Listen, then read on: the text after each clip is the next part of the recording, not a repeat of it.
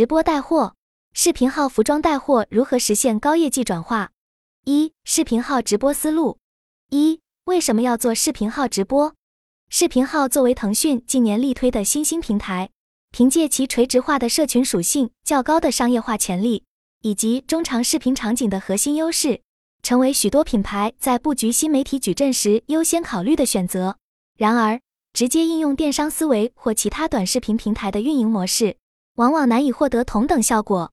要在视频号场景下成功开展品牌运营，需要基于平台特性和品牌自身属性，制定差异化的内容策略。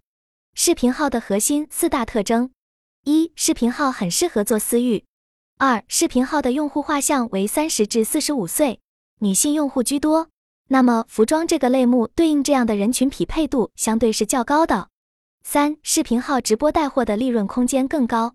四视频号带货的退货率相对公寓直播更低。综上，大家可以看出视频号直播的优势所在。加上视频号作为腾讯近三年的核心战略产品，资源倾斜是一定的。今年开始的直播大趋势，真的推荐适合的品牌去做。相较于公寓性质更明显的抖音等平台，视频号更强调垂直兴趣社群的打造。它核心的用户群体为三十至四十五岁的中青年人群。与许多服饰、母婴等品牌的目标受众高度契合，这为品牌进行精准营销提供了可能。与抖音直播相比，视频号直播场景下的销售转化率也可高出三至五倍，多重优势叠加，使其成为二零二二年值得重点布局的新兴平台。二、直播间如何搭建？具体到如何搭建品牌的视频号直播间，背景的选择尤为关键。对于服装来说，一般分为。门店卖场背景、工厂背景、品牌官方物料背景，现阶段运营下来，服装行业有官方物料背景的数据会更好些。一个是品牌背书，一个是视觉效果，这些其实和抖音之类视频直播平台差不多。不同的是，对于直播处于稳定期之后，视频号直播间可以做贴片引流到私域承接，比如企微，比如社群。随着直播带货这种方式的逐渐成熟。直接使用实体店或工厂场景的效果已经不尽人意。数据显示，使用统一的品牌创意物料背景，可以给用户带来更好的视觉体验。这不仅传递了品牌识别感，通过后期调色等手段，也可以塑造出更 soft 的美学效果。主播方面，一般需要设置主播、场控、技术三类角色，具体人数可以根据直播规模进行灵活扩充。三、如何获得流量？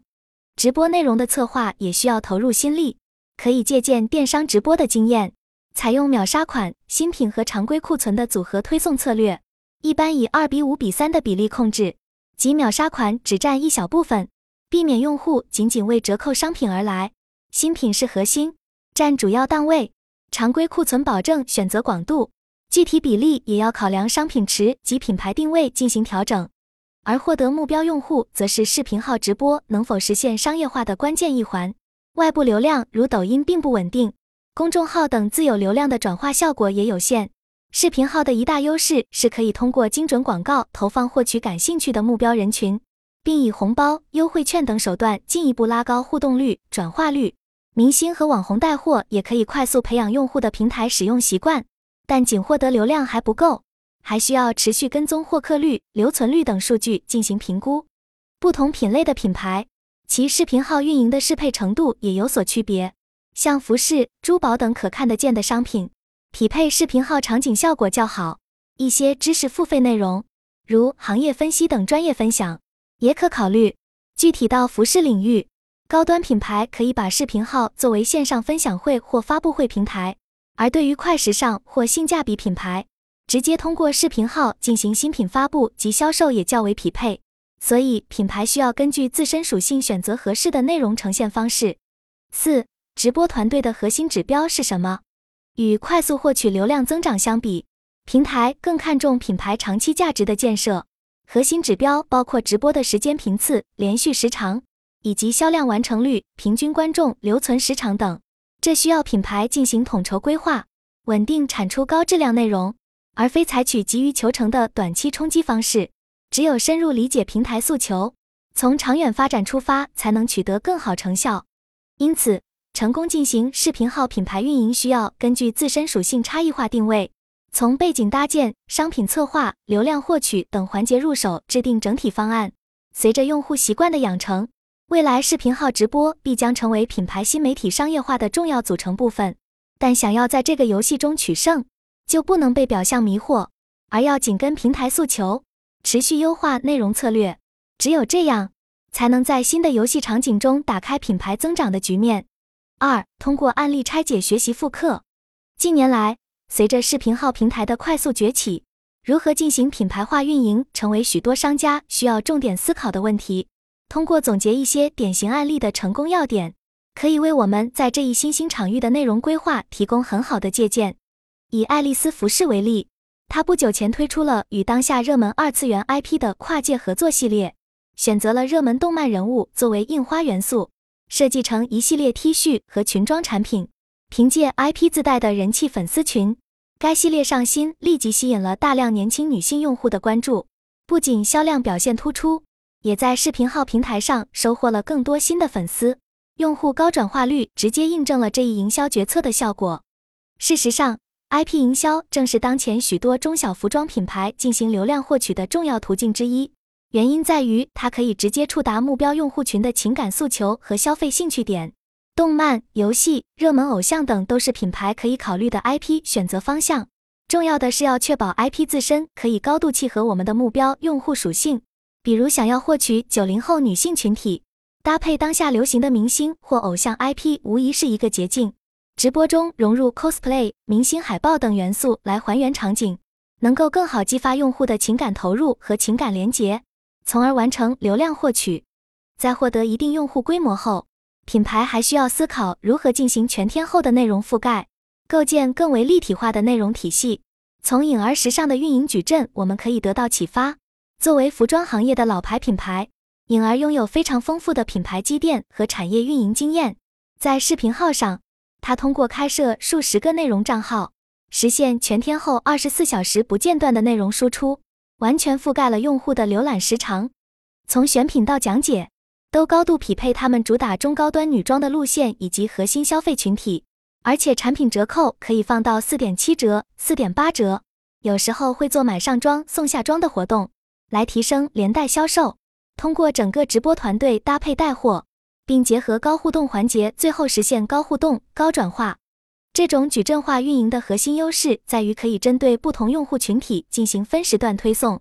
譬如白领群体的早晚高峰期，可以集中推送职业装；家庭主妇的上午时段，可以针对母婴类商品进行全面的讲解；晚上则可以推一些轻松休闲的家居服内容。重要的是，各个账号要保持一致的品牌风格。并进行系统化的交叉引流，真正做到内容与流量的双向联动。只有这样，才能打造粘性强的私域社群。这种模式非常适合有规模的女装品牌，尤其大叔女装或者中高客单女装，推荐参考。以安踏集团为例的运动鞋服品牌，紧抓井号视频号大趋势，核心根据他们的产品特性、目标客群、使用场景等属性。瞄准了科技、户外、旅行、时尚、种草等不同类型的年轻创作者，来实现他们私域板块的 UC 用户原创内容源源不断输送，同时通过视频号直播带货，深度介绍产品功能属性，搭配场景化营销，突出性价比优势，实现用户深度链接和高度转化。与 IP 或矩阵化运营不同，针对某些具体品类的品牌，还需要思考如何突出自身的核心竞争力。以安踏为例，作为功能性强的专业运动品牌，其视频号运营核心聚焦于产品的科技感和性价比。它一方面与户外、旅游等垂直领域的创作者进行内容合作，提供种草式的软文资源；另一方面，则在直播带货中对功能属性进行深度解读，方便用户进行选购。这种思路同样适合其他运动品牌参考借鉴。毕竟。功能性和价格优势是运动行业的显著特点，因此直播中需要强调科技创新，传达实用价值，同时结合用户兴趣场景，增强情感代入感和代言效应。总而言之，核心是挖掘自身品牌的独特之处，进行差异化诉求，才能更好的触达目标用户。综上所述。不同品牌可以从 IP 联名、内容矩阵和功能属性角度进行诉求定位，但更为关键的仍然是回归品牌核心，进行差异化立场。只有深入理解自身用户，明确品牌独特属性，才能在新的游戏场景中抢占先机。视频号无疑为品牌打开了全新的可能性，但能否在激烈竞争中脱颖而出，还是取决于品牌自身是否找到了那个对的角度。